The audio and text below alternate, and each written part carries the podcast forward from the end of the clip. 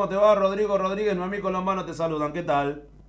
Hola Rodrigo, ¿cómo estás? Un saludo muy especial para vos y otro más especial para mi amiga Noemí. Hola, ¿cómo estamos, amigo? Preocupados, pensando que cómo los La- afecta esto, ¿no?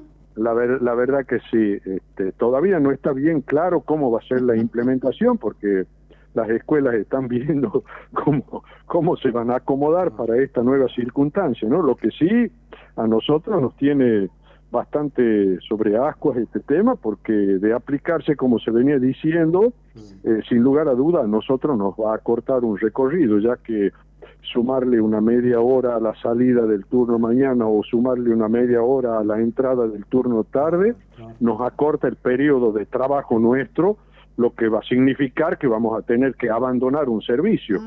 Ya con toda la problemática que tenemos encima, con el tema pandemia, con el tema del repuesto, con el tema cubierta, con el tema combustible, eh, tener que prescindir de un servicio se va a hacer muy complicado para nosotros poder Sí. sobrellevar esto. ¿no? Ahora, Guillermo, cuando vos decís este, un, quitar un servicio, o sea, sería que el transportista trabajaría con la mañana y dejaría la tarde, o viceversa.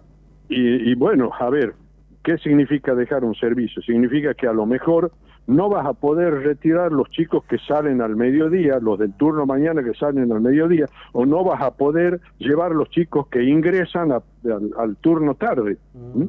porque ese es el tiempo que se va a cortar. Claro. Eh, extenderlo, extenderlo al comienzo de, de- de la hora 7 de la mañana, siete y media de la mañana, o extenderlo a última hora, 6 de la tarde, seis y media de la tarde, eso no nos complica.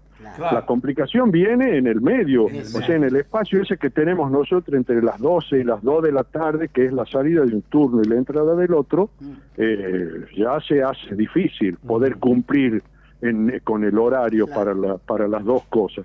La última vez que, que tuvimos una conversación con respecto al transporte escolar, se hablaba de que eran menos que antes. Digo, ¿esto se sigue manteniendo o por lo menos Sí, vo- sí, sí. volvieron o no? No, no, no, estamos exactamente igual. Ah. Eh, hemos comenzado este año eh, con casi 50 unidades inscritas, pero de las cuales han inspeccionado 34 nada más, de las 140 que había cuando comenzó la pandemia, ¿no? Claro, Así claro, que, bueno, eso, Ah. eso te da tan... ¿Mm? Eh. Yo estaba pensando, Guillermo, y estaba pensando, digo, ¿no hay posibilidades que ustedes, por ejemplo, fuesen convocados por el ministro de Educación, en este caso, y ver la posibilidad de acomodar para que a ustedes no les afecte una fuente de trabajo?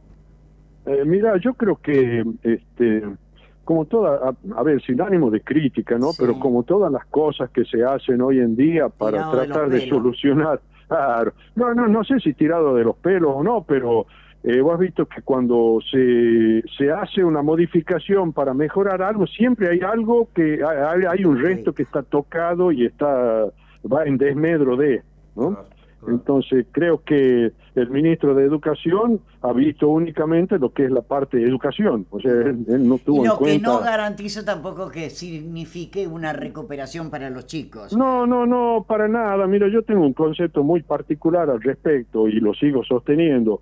Para mí, este, el sistema educativo no va a mejorar con cantidad de horas, sino va a mejorar con calidad de, de educación, nada más. Pienso exactamente igual.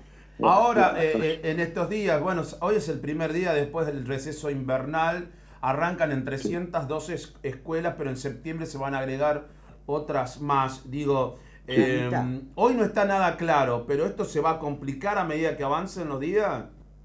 Y yo digo que sí, digo que sí, más que y, y más ahora con el tema de la implementación del estacionamiento pago que ha impuesto la municipalidad, que no sabemos cómo cómo nos va a afectar a nosotros también en- con, con los reservados para ascenso y descenso de los chicos. Supongo que habrán contemplado eh, esa, esa, esa necesidad, ¿no es cierto? Esa, esa seguridad que tienen que tener los niños para el ascenso y el descenso Claro. en, en- en la puerta del colegio. También, también.